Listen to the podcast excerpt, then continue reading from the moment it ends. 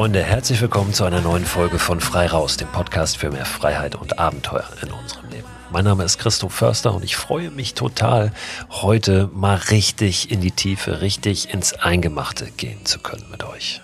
Es geht in der heutigen Folge um die Visionssuche oder die Vision Quest, wie es im Englischsprachigen heißt. Dieser Idee liegen uralte Riten aus der ganzen Welt zugrunde, über die wir auch heute sprechen werden. Wir werden aber vor allem über die moderne Form, die moderne Interpretation dieser uralten Riten reden. Den Kern dieser modernen Visionssuche bilden vier Tage in der Wildnis, völlig allein, ohne zu essen, mit dem Ziel, sich klar zu werden über etwas Neues, über eine neue Aufgabe, über eine neue Funktion, eine neue Rolle, einen neuen Platz im Leben. Aber auch darüber, was das Leben eigentlich von uns möchte und nicht, was wir vom Leben erwarten. So hat es zumindest mein Gesprächspartner ganz schön formuliert. Das werdet ihr später noch hören. Das ist heute Holger Heiten. Holger ist einer der erfahrensten Begleiter solcher Visionssuchen. Nicht nur im deutschsprachigen Raum, sondern sogar weltweit. Er leitet das Eschwege-Institut in Hessen, hat schon hunderte Visionssuchen begleitet, viele, viele selber durchgeführt und bildet selber auch Begleiterinnen für solche Prozesse aus. Ich hab's gesagt, dies ist kein Gespräch über das wildeste, das verrückteste Abenteuer, den nächsten kurzfristigen Kick, den wir aus der Zeit da draußen in der Natur irgendwie ziehen können, sondern es geht heute in die Tiefe. Es geht wirklich um die Frage, was kann uns die Natur wirklich spiegeln? Wie kann es uns gelingen, ja, klarer zu werden über das, was das Leben für uns bereithält? Wie können wir näher an uns selbst heranrücken durch wirklich, wirklich intensive Naturerfahrung? Das Gespräch mit Holger ist fast eine Stunde lang, aber ich persönlich habe jede Minute genossen und finde, es ist jede einzelne Minute wert. Ich lade euch also ein, dran zu bleiben und euch darauf einzulassen. Und es kann durchaus sein, dass es gerade hinten raus ein bisschen emotional wird. Holger, herzlich willkommen hier bei Frei Raus. freue mich sehr, dass wir heute sprechen. Ja, hallo Christo. Danke für die Einladung. Wir sprechen über die Visionssuche. Wir gucken mal, vielleicht führt uns unser Gespräch auch rechts und links noch ein paar Pfade entlang, aber das soll so äh, der Fokus unseres Gesprächs heute sein. Ich will dir jetzt gar nicht zum Anfang die Frage stellen, was ist eine Visionssuche? Denn das ist schon eine sehr große Frage. Vielleicht steht die so über unserem ganzen Gespräch, über dieser ganzen Folge und wir werden so die einzelnen Aspekte im Laufe dieser Folge sicherlich klären. Vielleicht starten wir mal mit der Frage, wo liegt denn der Ursprung, der rituelle, der kulturelle Ursprung dieser Idee der Visionssuche, wie ihr sie heute praktiziert? Ja, auch das allein ist schon eine große Frage. Äh, wir gehen mal davon aus, dass Übergangsrituale, was ein, eine Visionssuche ist, eine moderne Form von Initiations- oder Übergangsritualen, äh, dass solche Rituale bei unseren germanisch-keltischen, wie auch immer, Vorfahren hier in Mitteleuropa, äh, aber auch bei fast allen, wahrscheinlich allen Völkern dieser Welt äh, früher einmal üblich waren und, und ganz normal zum soziokulturellen Leben dazugehörten. Und dass es ja auch heute noch immer Völker gibt, wo das noch dazugehört. Ja, wir müssen nur Was sind sehen. Das für Völker, wo das heute noch äh, praktiziert wird? Ja, also es gibt viele afrikanische Völker, die das noch machen. Zum Beispiel auch die Aborigines in Süd, äh, hier in Australien äh, führen solche Rituale immer noch durch. Die Xhosa in Südafrika, Einige indianische Stämme haben das immer noch äh, lebendig erhalten. Ja. Also so eigentlich weltweit gibt es noch sehr viele Beispiele dafür. Wir haben sogar mal in Erfahrung gebracht, dass es bei den Samisch-Leuten in Europa noch einen Schamanen gibt, der mit deinen jungen Leuten eine, ein solches Initiationsritual durchführt. Das, das also ist in Lappland in, oben, ne? Die, das die in, in Lappland, das heißt, es gibt sogar in Europa noch eine lebendige Kultur davon. Aber dann ist natürlich äh, durch die Christianisierung wurden solche alten Rituale dem Heidentum zugerechnet und wurden dann ungern gesehen, später verboten und leben dann in abgeschwächten Formen wie Konfirmation oder Firmung weiter, also was jetzt junge Leute betrifft. Ja, und äh, die Form, wie wir sie heute machen, das ist im Grunde genommen ein Reimport. Das finde ich auch mal ganz wichtig zu sagen. Also du hast das vorhin schon mal im kurzen Vorgespräch, hast du das Wort Vision Quest statt Visionssuche benutzt.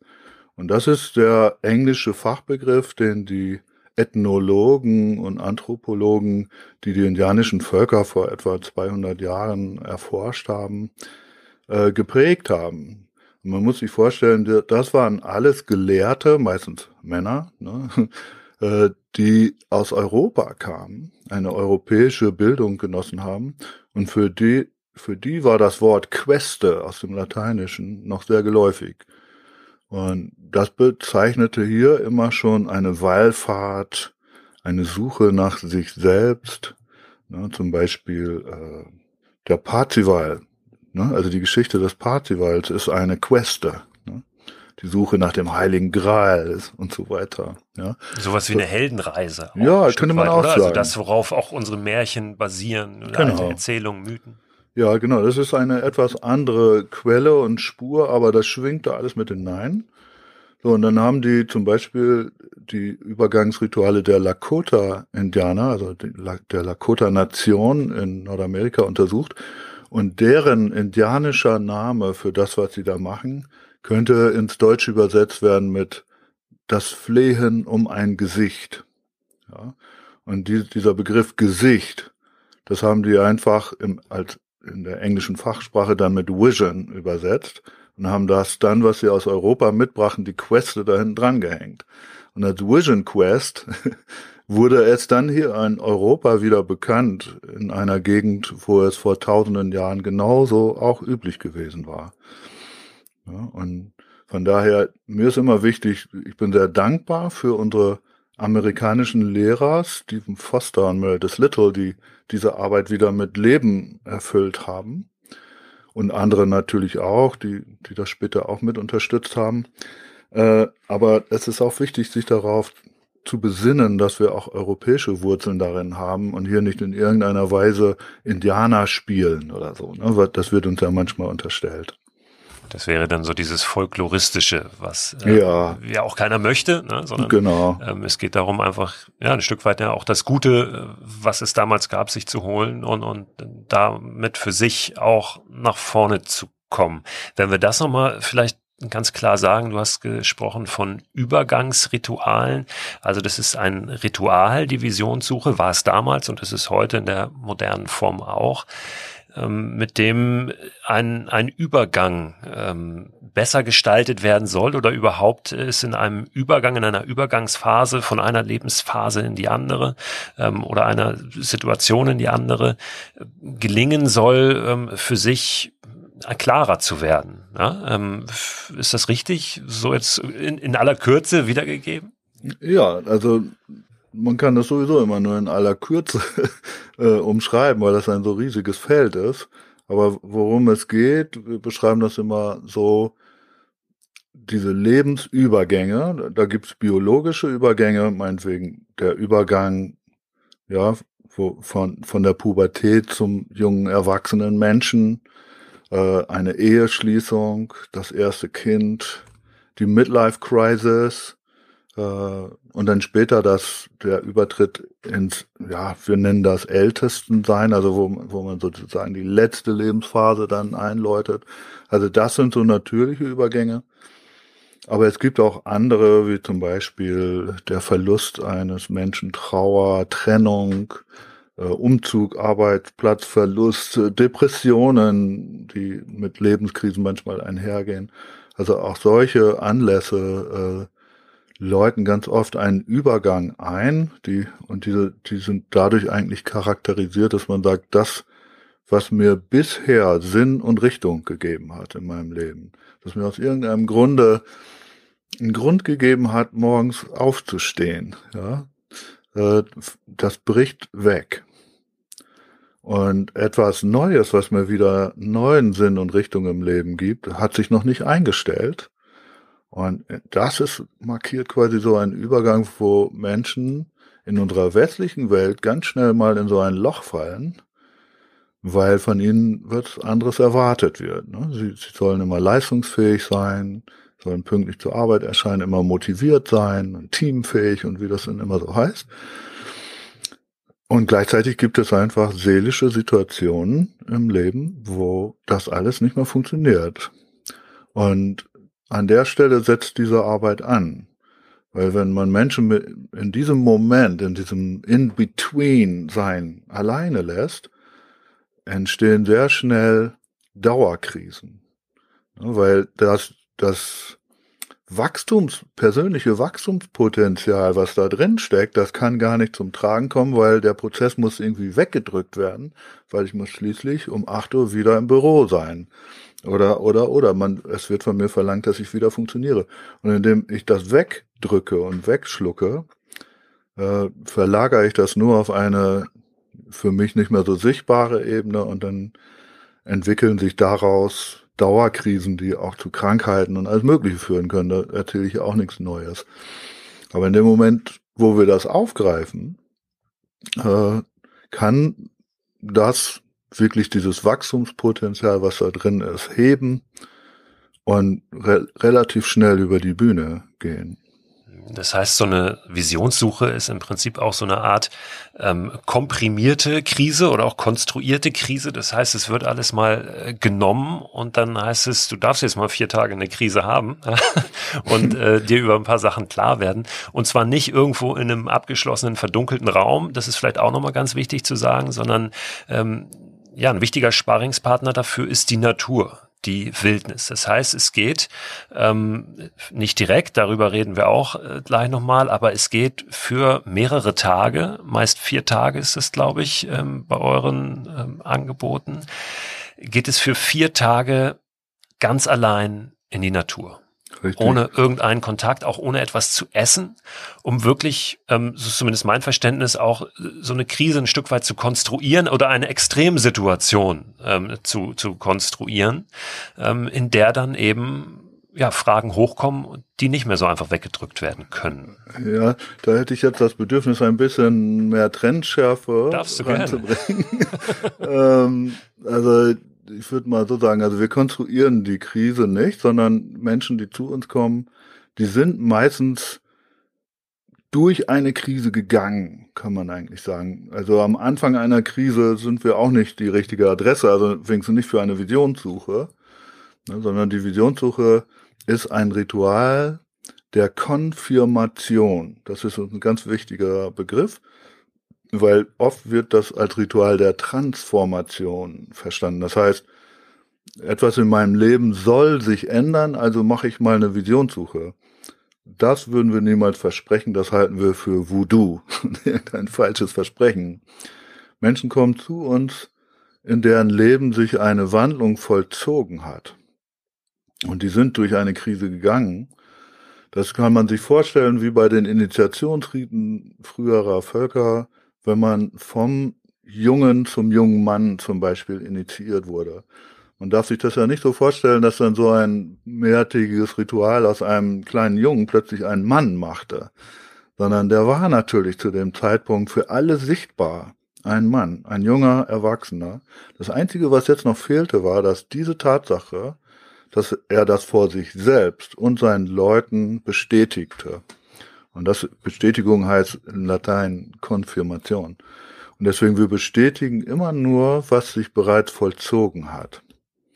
So, und was wir aber machen, und da kommt das Wort Inszenierung tatsächlich dann äh, zurecht, wir inszenieren so etwas wie ein Monomythos oder eben das Wort, was bekannter, das bedeutet dasselbe, was bekannter ist, ist die Helden- oder Heldinnenreise. Und die folgt einem ganz bestimmten uralten Muster, das der Joseph Campbell, der das ja mal erforscht hat als Mythenforscher, sehr deutlich aufgezeigt hat. Und das Erstaunliche ist, was der herausgefunden hat. Der hat ja weltweit tausende solcher Rituale bei den verschiedensten Völkern unter die Lupe genommen.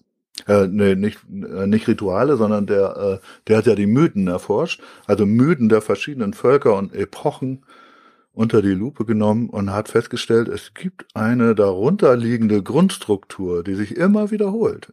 Nur die Hintergrundlandschaften und Protagonisten ändern sich, aber die Story selber ist immer der eine Mythos, der Monomythos. So, und das weiter erstaunliche ist, dass dieses Grundmuster dem Grundmuster gleicht, was ein äh, Ethnologe und Anthropologe namens ähm, Arnold von Gennep vor ungefähr 100 Jahren herausgefunden hat, nämlich das Grundmuster, das allen Übergangsritualen der verschiedenen Völker zugrunde liegt. Und da diese Korrespondenz, die interessiert uns in unserer Arbeit. Und wir sind um das noch mal einmal zu sagen, dieses ja. Muster ist ein, äh, wir haben einen Held oder eine Heldin, äh, der oder die zieht aus und äh, muss eine Prüfung bestehen und kommt äh, schlauer wieder, sage ich jetzt mal, ja, oder erleuchteter wieder nach Hause und ähm, hat etwas gelernt auf dieser Reise, was es ihn oder sie für sein Leben begleitet und ihn stärkt für alle weiteren Prüfungen. Genau, und der, das wesentliche Element dabei, oder zwei wesentliche Elemente, die mir noch wichtiger sind in aller Kürze, äh, das erste ist der Ruf, der einen immer aus einer Homöostase, aus einem relativen Gleichgewicht im Leben herausruft und von einem verlangt, alles, was ich kenne und liebe, hinter mich zu lassen und in das Ungewisse zu gehen. Kein Mensch hat da Bock drauf, außer extreme Abenteurer, aber die meisten Menschen fürchten sich vor dem Nichtwissen und dem Ungewissen. Deshalb muss der Ruf manchmal mit einiger Vehemenz sich wiederholen und wiederholen, bis jemand tatsächlich losgeht. Also damit haben wir es in unserer Arbeit zu tun. Und dann die Menschen, die zu uns kommen, die haben diesen Ruf so weit vernommen, dass sie sagen, okay, ich bin bereit. Und der andere wichtige Punkt bei diesem Monomythos ist, dass in der Mitte, das, was du mit Prüfung bezeichnet hast, beinhaltet immer die Begegnung mit etwas total furchterregendem. Ne, in den Märchen und Mythen ist das, in den modernen ist das Darth Vader oder Voldemort und wie sie alle heißen.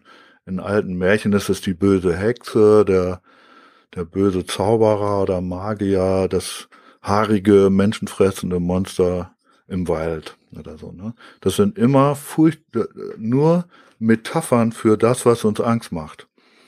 Und das ist bei jedem Menschen ist das was anderes. Wir nennen das den inneren Drachen sozusagen. Ne? Diesen furchterregenden Themen, sag ich mal, sind wir bis zu diesem Zeitpunkt meistens aus dem Weg gegangen und haben die vermieden. Aber mit der Inszenierung des Monomythos, und dazu gehört es eben, dass wir die Menschen dann darauf vorbereiten, vier Tage und Nächte allein und fastend in der Wildnis zu sein. Das heißt, kein Essen, keine Musik, kein Buch, keine Ablenkung, kein Gespräch mit anderen Leuten, ganz allein, nur mit der nötigen Ausrüstung ausgestattet, um mich trocken und warm zu halten, damit mir kein gesundheitlicher Schaden zugefügt wird. Ja, hocke ich da. Ne? Und man mag das schaffen, die ersten zwei, drei Tage vielleicht sogar, sich mit seiner Lohnsteuerjahresabrechnung oder irgendwas anderem abzulenken und zu zerstreuen, aber irgendwann ist Schluss. Irgendwann kommt unausweichlich dieser Moment, wo ich mir selbst begegne. Ja? Und das ist der Moment, wo Karlfried Graf Dürkheim, Dürkheim, das ist ein, ein äh, Philosoph und Psychotherapeut, den ich sehr schätze, geschätzt habe, der hat mal gesagt, wenn dir der Teufel unterwegs begegnet, dann lad ihn doch mal zu einer Tasse Tee ein. Und das ist die Einladung bei so einer Visionssuche. Das ist auch der Kern dieser monomythischen Geschichte, dieser Heldenreise. Es gibt den Moment, wo ich dem Furchterregenden nicht mehr ausweichen kann. Ich kann keinen Umweg finden. Es macht auch keinen Sinn mehr zurückzukehren. Es geht nur hindurch, durch die Situation. Und dann muss ich mich stellen. Und dann zeigt sich manchmal, dass dieses Furchterregende gar kein Teufel ist, gar kein Dämon, gar kein Drache, sondern das bin ja auch ich. Also tiefenpsychologisch zu 99,9 Prozent kommt es zu einer Begegnung mit einem meiner abgespalteten Persönlichkeitsanteilen, die mir dort begegnen und plötzlich erinnere ich mich dieser Seite in mir und habe jetzt die Chance, mich mit dieser Seite wieder zu versöhnen, die anzunehmen. Es, in der Heldengeschichte geht es auch immer darum, meine wahre oder neueste Identität herauszufinden. Das ist das Elixier, was man von einer Heldenreise zurückbringt. Die Erkenntnis, wer bin ich jetzt? Und wer bin ich also nicht mehr? Und damit einhergehen auch so schmerzhafte Fragen wie, wer sind jetzt meine Leute? Und wer sind es jetzt also nicht mehr? Also das hat manchmal sehr starke Folgen, sich auf eine solche Visionssuche zu begeben, weil ich kann nicht mehr aus, wenn ich eine Lebenslüge gelebt habe, lange Zeit, die wird eine solche Visionssuche meistens nicht überstehen. Das ist auch der Grund, warum ihr im Nachgang auch nochmal ein bisschen Raum bietet, mehrere Tage, um ja das wieder zurückzubringen. Erstmal ähm, in den Vorraum sozusagen der, der Gesellschaft oder äh, des eigenen Umfelds, in das man dann wieder hinein muss, um ja, darüber zu sprechen ja, oder das vielleicht auch so ein bisschen zu manifestieren, was denn nun die Erkenntnisse dieser Visionssuche waren. Ne? Genau, also wir sprechen da von dem schwierigsten Teil der Visionssuche, obwohl sich das gerade ja schon auch schwierig anhörte. Ne?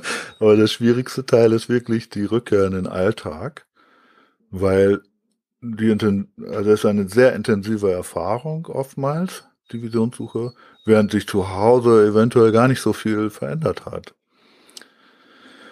Und darauf muss man sich irgendwie einstellen. Ne? Also wie äh, realistisch und umsetzbar sind meine neuen Vorsätze? Ja, und worauf, also wie wird mein Partner, meine Partnerin damit umgehen? Mein Arbeitgeber, meine Kunden oder wie auch immer, ne, meine Nachbarn. Und äh, wie kann ich dafür sorgen, dass das, was ich jetzt rausgefunden habe, was vital wichtig ist für mein meinen neuen Weg, mein ehrliches, authentisches Leben, äh, dass das nicht wieder in die Vergessenheit, in der Vergessenheit versinkt, sondern ich das am Leben halten kann, ein Prozess. Also wir sprechen von einem, also das Ritual endet nach zwölf Tagen, aber der Prozess geht mindestens noch ein Jahr weiter nach unserer Erfahrung. Und für dieses ganze Jahr stehen wir als Veranstalter auch immer noch zur Verfügung. Man kann mit uns in Kontakt treten. Wir schicken manchmal Briefe mit Anregungen, wie man den, was man jetzt noch tun kann. Ja, äh, wir bieten hier auch kostenlose äh, Veranstaltungen an, wo Leute, die bei uns mal was gemacht haben, kommen können, einfach um mal wieder mit uns im Kreis zu sitzen und über Dinge zu sprechen, die es schwer machen, im Alltag weiterzukommen. Also wir, wir sehen die Wichtigkeit und unterstützen das. Lass uns nochmal auf diese vier Tage äh, allein in der Natur schauen. Wie sieht das praktisch aus? Also wohin geht es dann? Äh, ist es so, dass die äh, Teilnehmer und Teilnehmerinnen sich dann irgendwo selbst einen Ort suchen? Habt ihr solche Orte? Geht es da einfach in den Wald und man sagt, komm, hier lasse ich mich nieder? Was habe ich genau dabei? Du hast gesagt, warm und trocken. Ist das eine Zelt. Schlafsack, Isomatte? Okay, ja, ja. Ähm, also wie sieht das hm. praktisch aus? Ja, also zunächst mal sind es natürlich immer sehr ausgesuchte Orte, äh, möglichst wo wenig Menschen sind, was in Europa schwieriger und schwieriger wird, aber es gibt immer noch wunderbare Orte, wo man relative Stille und Wildnis vor sich findet, aber wirklich relativ. Echte Wildnis gibt es kaum noch. Aber das braucht man auch gar nicht, weil das, was wir tun, funktioniert letztlich Hinterher würden alle das bestätigen, auch im Stadtpark. So, ne? so, weil das ein, ein seelischer Prozess ist. Ja. Aber es fühlt sich immer besser an, das in einer wirklich schönen Wildnisgegend zu machen. Und äh, unser Job ist es dafür zu sorgen, dass dieser Ort sicher ist. Das heißt, in Deutschland äh, ist es zum Beispiel so, dass überall gejagt wird, irgendwo ein Jäger die Jagdpracht inne hat und mit dem müssen wir dann früh genug sprechen, so dass zu der Zeit, wo die Leute draußen sind, in dem Gebiet nicht gejagt wird, so dass niemand verletzt werden kann. Genauso geht es mit den Besitzern dieser Wald- oder Wildnisflächen und so. Das muss alles von uns abgesprochen sein, so dass unsere Teilnehmer und Teilnehmerinnen dort wirklich in aller Ruhe sich entspannen können und wissen, hier bin ich, was diese Rahmenbedingungen angeht, sicher. Dann gibt es in diesen Wildnisgebieten immer unser Basislager. Da sind wir Tag und Nacht erreichbar für alle unsere Teilnehmer und Teilnehmerinnen. Die gehen den Weg zwischen ihrem Platz und unserem Basislager mehrmals hin und her und würden den mit verbundenen Augen finden im Notfall. Und von diesem Basislager aus, wo wir, wenn wir dann in die Wildnis gehen, die ersten ein, zwei Tage verbringen, suchen sich unsere Teilnehmerinnen dann selber in einem vorher bekannt gemachten Gebiet ja, ihren Platz, wo sie diese einsame Zeit dann verbringen werden. Diesen Platz tragen wir so genau wie möglich in eine Karte ein, die wir von dem Gebiet haben, damit wir feststellen können, wer sitzt wo für den Notfall, falls mal ein Waldbrand käme oder irgendwas zum Evakuieren, aber auch um zu sehen, wer wessen nächster Nachbar im Gelände ist. Und diese zwei nächsten Nachbarn äh, werden zu sogenannten Buddies erklärt. Die haben untereinander ein Sicherheitssystem, das sie einhalten können, ohne sich dafür treffen oder begegnen zu müssen. Das geht zum Beispiel so, dass die sich einen sogenannten Buddy-Platz aussuchen. An diesem Platz äh, hinterlässt Person 1 morgens ein Zeichen, womit der ausdrückt, ich war hier, mir geht's gut. Und dieses Zeichen wird am späten Nachmittag von Person 2 gelesen und mit einem eigenen Zeichen erwidert. Das kann dann der andere morgens wieder sehen, aha, dem geht's gut, mir geht's auch gut. Und so geht es dann immer hin und her.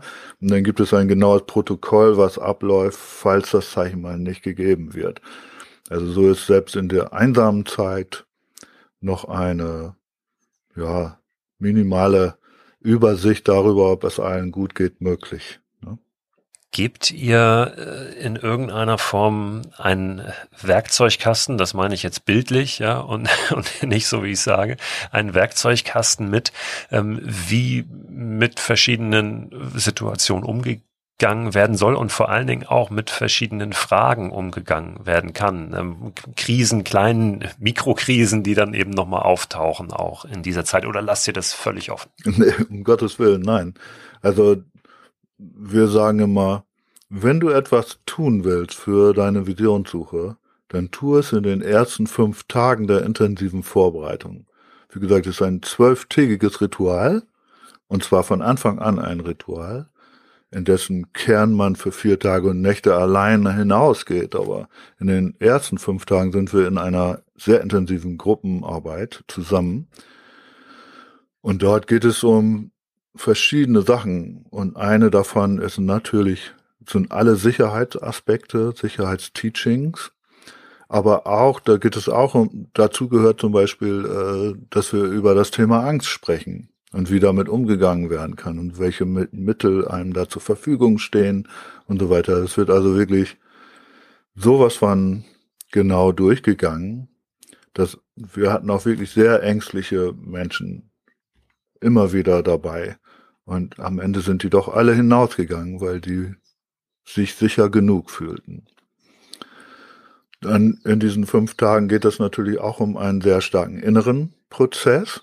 Man könnte sagen, indem wir, wir arbeiten ja mit so einem einem entwicklungspsychologischen Modell, das heißt die vier Schilder, das ist auch von Stephen Fosselmill des Little vorgestellt worden, ist auch uralt, aber die haben es so aufgearbeitet.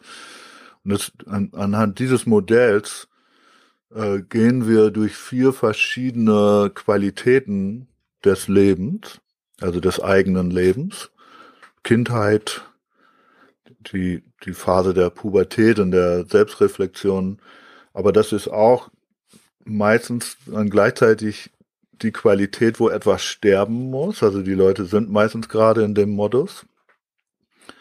Dann geht es um Strukturen im Norden und es geht auch um das Mysterium, das ein Viertel dieses Kreises ausmacht. Das ist der Osten. Und alle diese vier Aspekte äh, erforscht jeder Teilnehmer, jede Teilnehmerin in diesen fünf Tagen und kriegt dadurch ein Bild, wer bin ich bis zum heutigen Tage geworden. Und das Ziel dieser fünf Tage ist ein sogenannter Bestätigungssatz, ein Confirmation Sentence.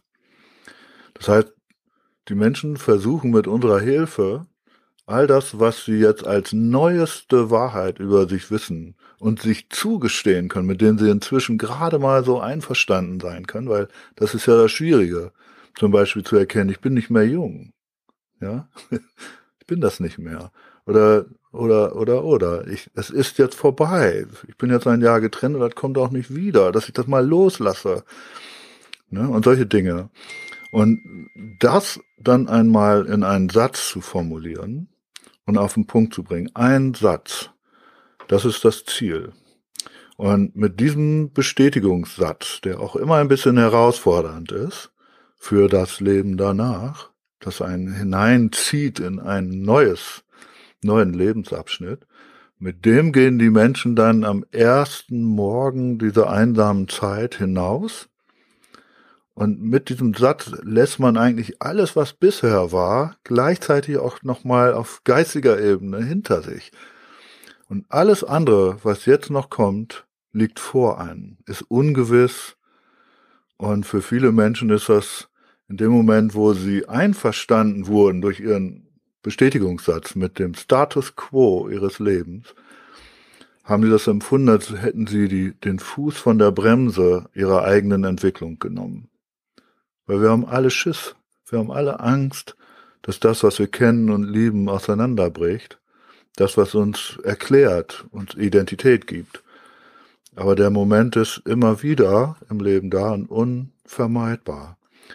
Und für, für alle drücken dann auf die Bremse, unbewusst, und leiden an der Stagnation, die dadurch entsteht.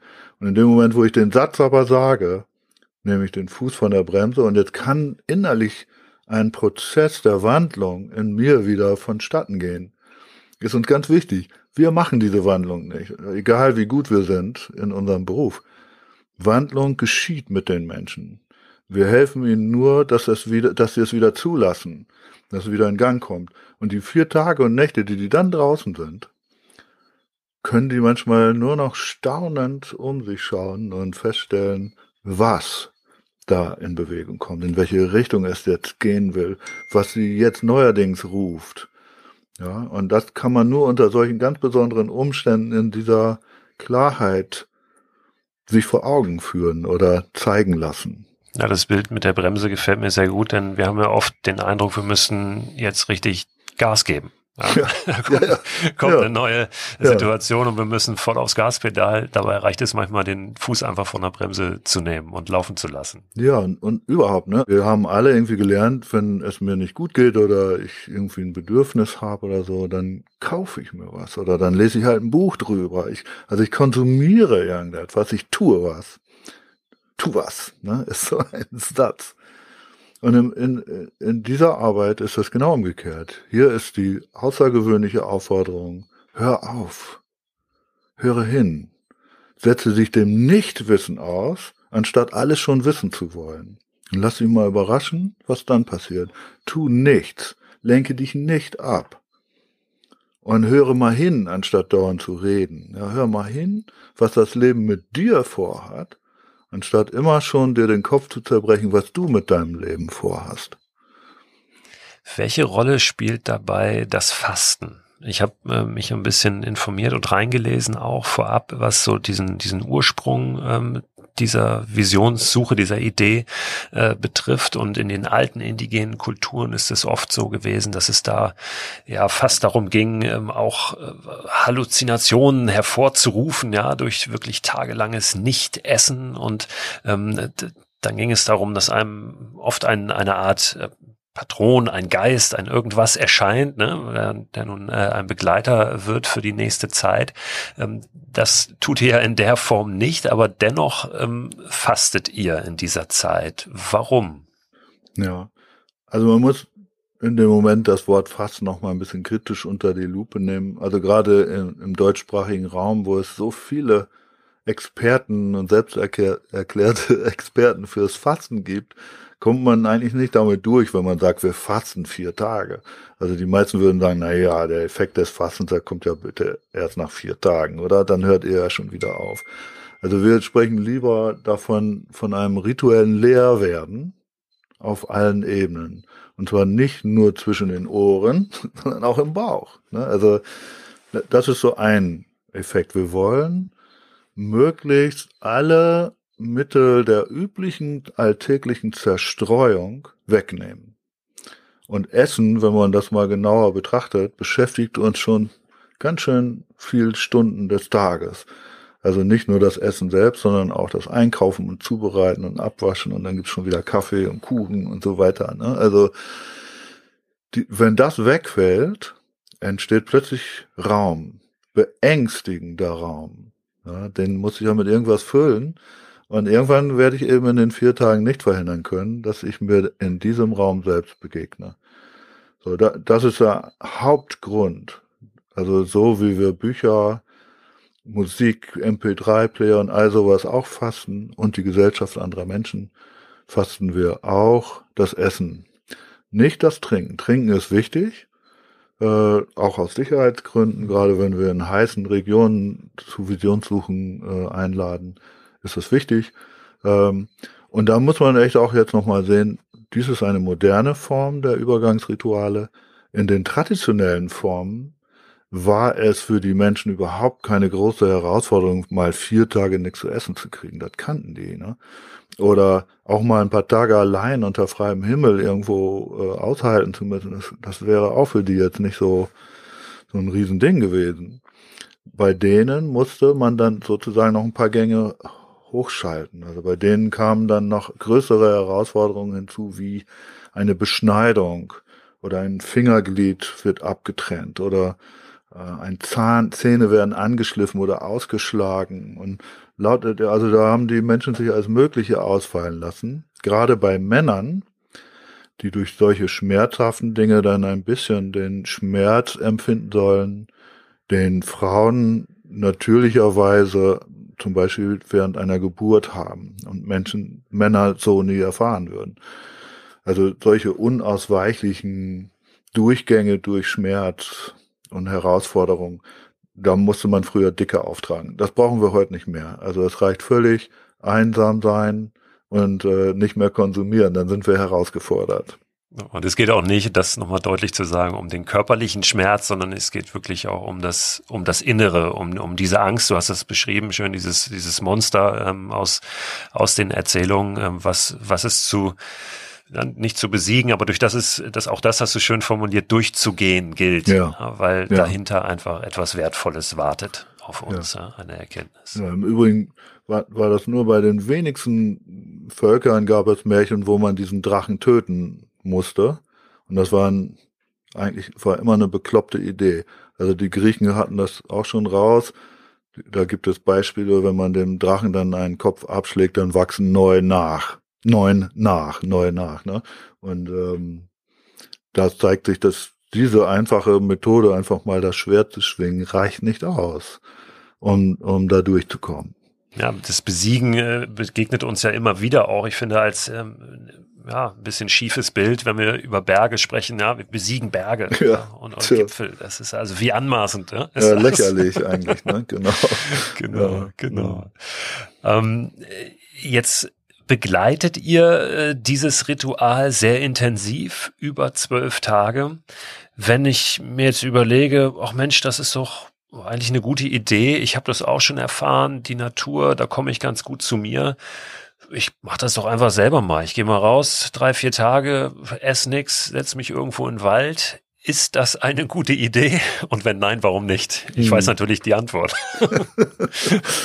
ja, Ach, das kann man auf so viele Weisen begründen. Also ich will jetzt gar nicht über die sicherheitstechnische Seite sprechen. Äh, es gibt für mich eins der ausschlaggebenden Momente, den hat uns der Religionsphilosoph Martin Buber geliefert in seinem Buch Ich und Du, also ein Buch über Beziehung, sagt er, der Mensch wird am Du zum Ich.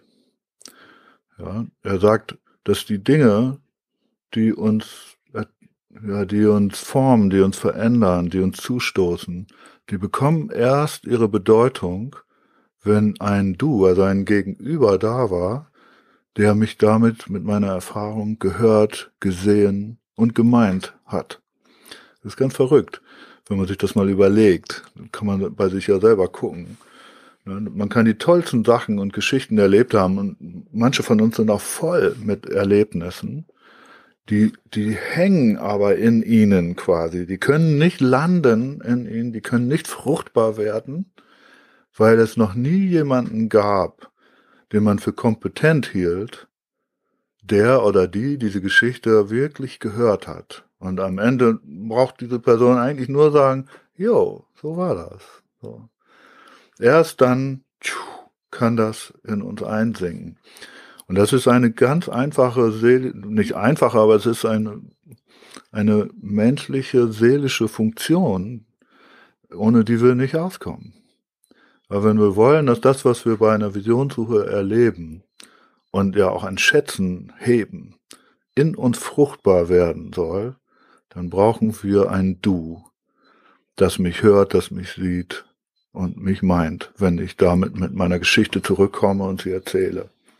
Und das auch Verständnis dafür hat und, und eine Vorstellung davon, was so etwas bedeutet, ne? Weil das ist ja dann doch schon so weit weg von dem, ähm, ich sag mal, normalen äh, gesellschaftlichen Leben, Alltag, wenn man da jetzt mal die fixe Idee hat, ich mache vier Tage Visionssuche im Wald und erzähle meiner Kollegin am nächsten Tag davon, dann sagt die wahrscheinlich, ja, ja, das brauchst du gar nicht, also hör mir auf, ne, mit diesem Quatsch. Ja, ja, ja, genau.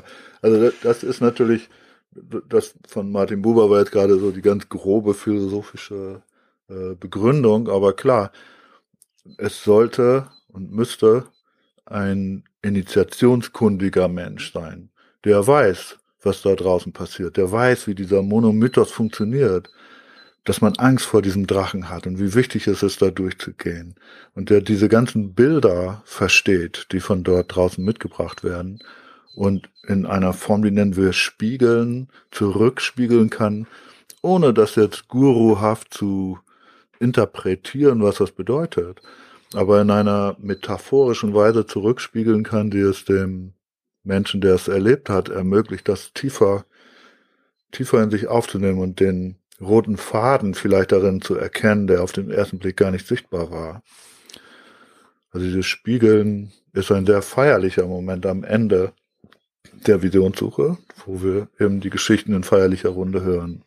Hast du äh, Beispiele? Ähm, ich will dich gar nicht fragen, was waren die wildesten, die schönsten, die abgefahrensten äh, Erkenntnisse, die du da ähm, erzählt bekommen hast oder die du miterlebt hast. Aber wenn man da mal ganz konkret drauf schauen, also was, was kann da passieren? Ähm, klar, du hast auch das hast du schon angesprochen. Ich erkenne möglicherweise, ich bin mit dem falschen Partner zusammen. Ja, ähm, vielleicht würde ich jetzt mal mutmaßen, ein, ein Klassiker auch der Erkenntnisse. Aber ähm, kannst du da ein bisschen Einblick geben? Ja, also ich kann zum Beispiel den, den umgekehrten Fall mit, mit meiner späteren Frau und mir sagen. Also wir waren nach einem Jahr Partnerschaft äh, an dem Punkt, dass wir uns trennen wollten und sind dann zu unseren amerikanischen Lehrern gefahren und wollten eine Visionssuche nutzen, um das, diese Trennung auf eine sehr elegante Weise über die Bühne zu kriegen. Und beide, unabhängig voneinander, haben wir in den vier Tagen und Nächten, die wir allein in der kalifornischen Wüste draußen waren, derartig eindeutige Hinweise bekommen. Also da, das kann ich jetzt gar nicht alles erzählen, aber das war so derartig verblüffend. Ich will nur ein Beispiel sagen. Ich bin einem sehr seltenen Tier begegnet, das, und das ist mein Krafttier gleichzeitig. Und äh, ich habe dann gesagt, okay, wenn das wahr ist jetzt hier, dann will ich, wie bei jeder meiner anderen Visionssuchen bisher, einen Schädel dieses Krafttiers finden, weil, weil das hatte ich wirklich bis dahin immer. Aber das war, das war ein Bighorn-Schaf. Davon gibt's nur 200 im ganzen Death Valley Nationalpark. Und das war vermessen von mir, das Universum in dieser Weise herauszufordern. Und dann blickte ich nach links und eine 15 Meter von mir entfernt lag dieser Schädel wie hindrapiert auf einen Felsen. So. Solche Dinge und viele mehr sind mir in diesen vier Tagen geschehen und genauso meiner späteren Frau. Und danach sind wir uns begegnet und wussten beide, das kommt überhaupt nicht in die Tüte, dass wir uns trennen und haben uns geheiratet. Ja. Und äh, ein anderes Beispiel, eine Frau hat mal teilgenommen an einer Visionssuche und hatte derartige Ängste, also echte ein, ein Angstsyndrom. Ne? Also die hat mindestens 30 Mal vorher angerufen und hatte noch eine Frage und noch eine Frage. Und ich war kurz davor zu sagen, ihr zu raten, es lieber zu lassen. Weil ich auch die Geduld verlor langsam. Aber sie kam dann und das setzte sich auch dann in der Vorbereitungszeit vor, diese Ängstlichkeit und das Misstrauen gegenüber jedem und allem. Und dann war sie raus, in vier Tage und Nächte draußen. Und was macht sie? Sie legt sich auf eine Wiese, leicht bekleidet im Sommer. Und dann passiert das, was sie am meisten fürchtet. Ein Mann betritt diese Wiese und pflückt Blumen. Sie denkt natürlich, ja, ja, ne, das macht er nur, um sich hier irgendwie. Und dann denkt sie, Angriff ist die beste Verteidigung. Und spricht ihn an und sagt, na, pflücken Sie gerade Blumen für Ihre Frau? Und er sagt, ja. Und dann setzt er sich neben sie. Und man muss sich vorstellen, diese Frau hat ein nicht sehr schönes Leben geführt, immer in Angst. Sie hat eigentlich kein Leben geführt. Und dann setzt sich dieser Mann voller Lebensfreude neben sie und sagt, wissen Sie, ja, mein Sohn, der war viele Jahre im Koma und jetzt ist er wieder erwacht und es geht ihm gut. Es ist ein Wunder. Meine Frau und ich sind so glücklich und dankbar.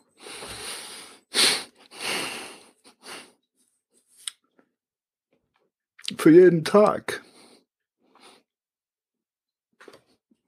Den wir leben können, genießen können.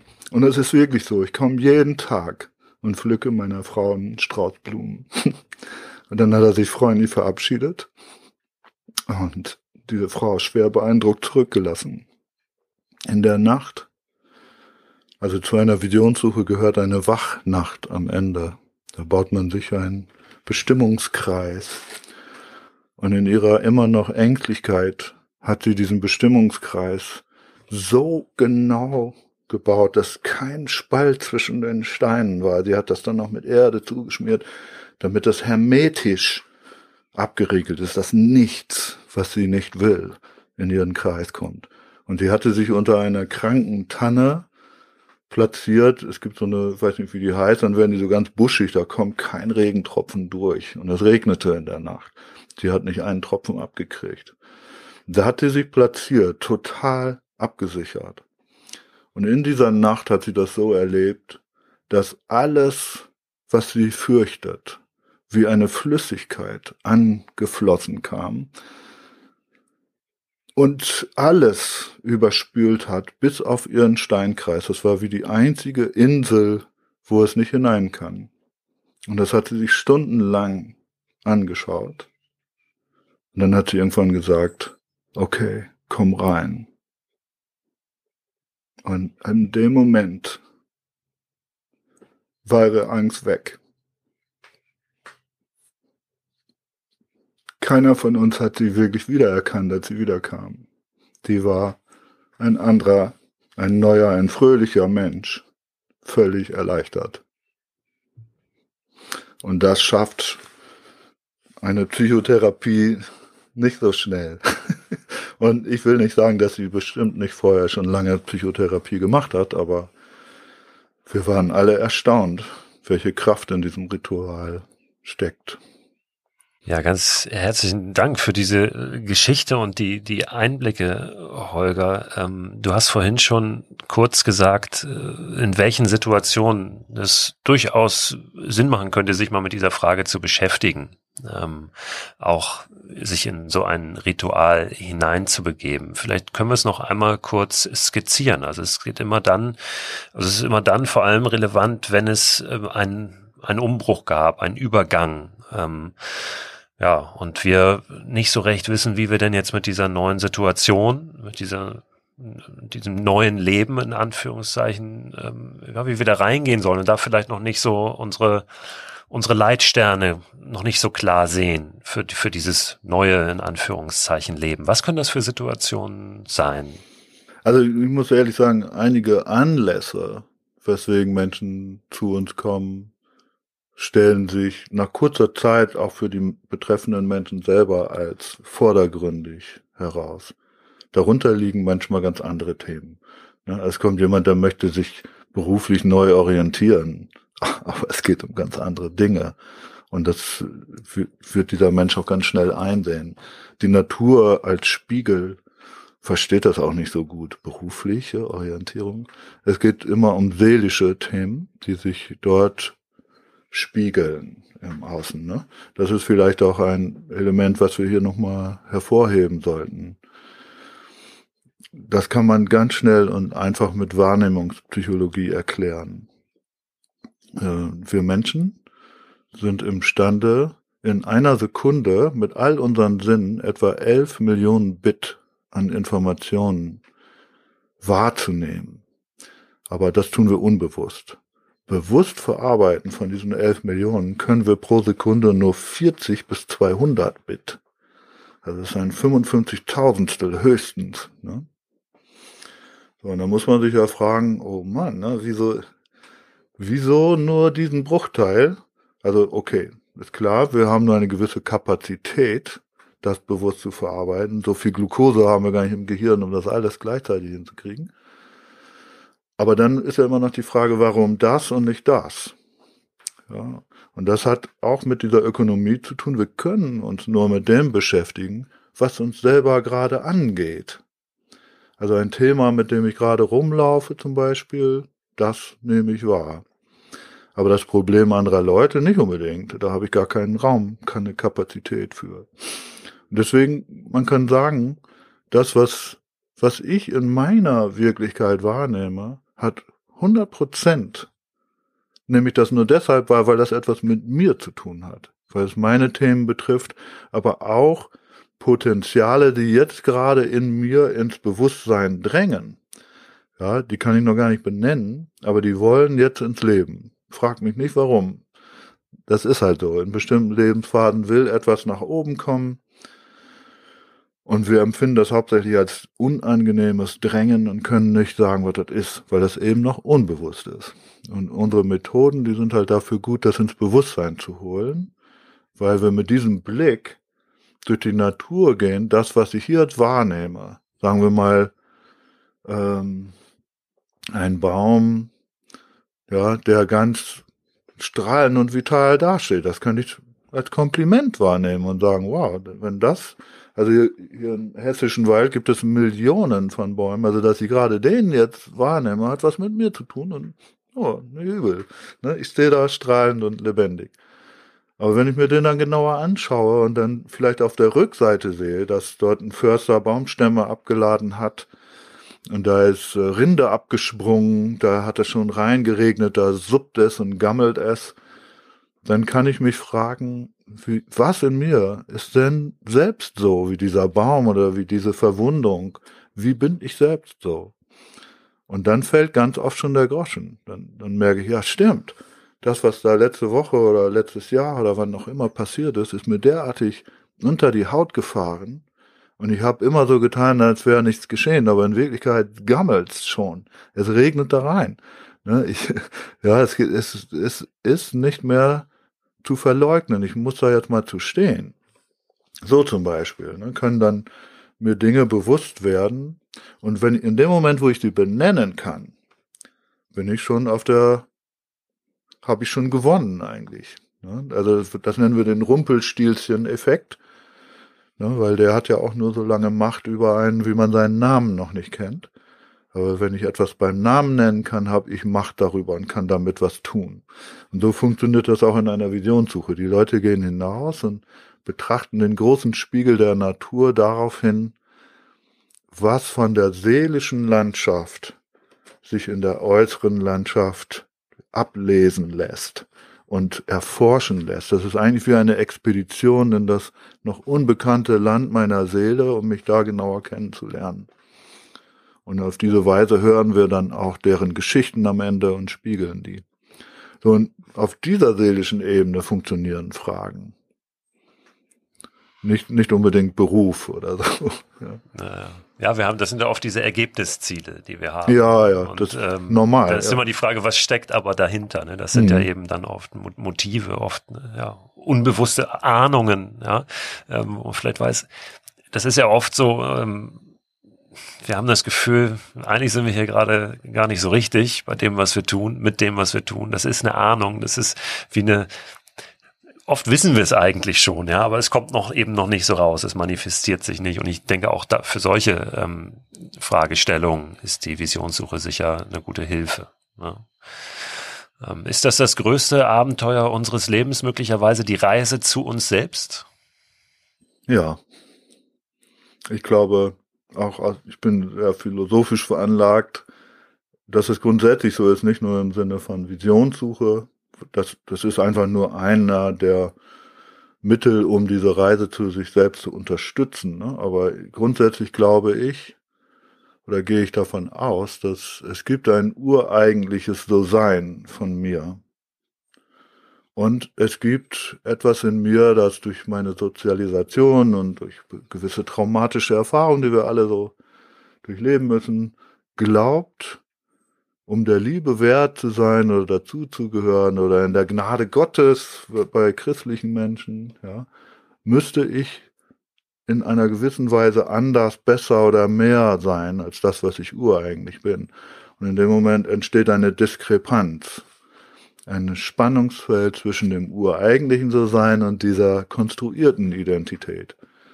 Und dieses Spannungsfeld, das dazwischen entsteht, erzeugt nicht nur meiner Meinung nach, sondern auch der Meinung einiger Mystiker nach all die Heimsuchungen, die uns widerfahren und zustoßen, die, die nur den einen Zweck haben, diese Illusion, dass wir anders wären oder müssten oder dass wir getrennt sind, aufzuheben. Und deswegen all, alle diese Heimsuchungen, alles, was uns so widerfährt, kann also ein solches Abenteuer verstanden werden wie Odysseus, der auf dem Weg zurück nach Ithaka ist und am Ende nach Hause kommt. Holger, vielen Dank für dieses Gespräch. Ähm, Wir könnten jetzt sehr lange weitersprechen. Oh ja, das, ist glaube ich auch. unglaublich spannend, aber Hm. lass uns an diesem, machen können irgendwann vielleicht ja mal äh, nochmal einen zweiten äh, Part machen und äh, das nochmal ein bisschen weiter vertiefen oder weiterdrehen. Aber äh, fürs Gerne. Erste danke ich dir ganz, ganz herzlich. Ich glaube, da steckt sehr viel drin und ich werde natürlich auch nochmal die Möglichkeiten aufzeigen, wie man euch kontaktieren kann und Ja, so, ein, so ein Angebot wahrnehmen kann. Mhm. Vielen Dank. Ja, danke dir auch und bleib gesund und auch an alle, die zugehört haben. Bleibt gesund und vielleicht auf bald mal. Ciao. Ich habe es gesagt, es gibt noch mal ein paar Links und Infos zu Holger und seiner Arbeit. Das Eschwege-Institut, das er leitet, erreicht ihr unter eschwege-institut.de.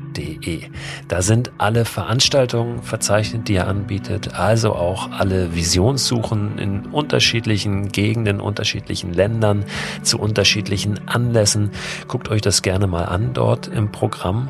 Und dann hat Holger auch verschiedene Bücher geschrieben, beziehungsweise an verschiedenen Büchern mitgewirkt. Eins davon heißt Into the Wild, Prozessbegleitung in und mit der Natur. Dann gibt es das Buch Trance und Chance von ihm, die Königsmetapher in der initiatischen Prozessbegleitung, ein Leitfaden in Theorie und Praxis. Ein weiteres ganz interessantes Buch zu dem Thema heißt Vision Quest, Visionssuche, allein in der Wildnis auf dem Weg zu sich selbst, ist allerdings nicht von Holger, sondern von Silvia Koch-Weser und Geseko von Lübcke. Das sind zwei weitere wirkliche Experten, sehr, sehr erfahren auf diesem Gebiet, vor allem hier im deutschsprachigen Raum. Diese Bücher und auch den Link zum Eschwege-Institut packe ich euch selbstverständlich nochmal in den Newsletter rein, der immer am Ende der Woche erscheint und diesen Podcast begleitet. Da sind immer alle weiterführenden Infos zu den Themen aus den Podcast-Folgen drin. Abonnieren könnt ihr den unter christoförster.com slash frei raus. Dieser Link zum Abonnieren ist aber immer auch nochmal in der Beschreibung der Podcast-Folge drin. Habt eine gute Zeit. Holger hat schon gesagt, bleibt gesund und wenn ihr mögt, dann hört gerne wieder rein zur nächsten Folge von Frei Raus am kommenden Montag.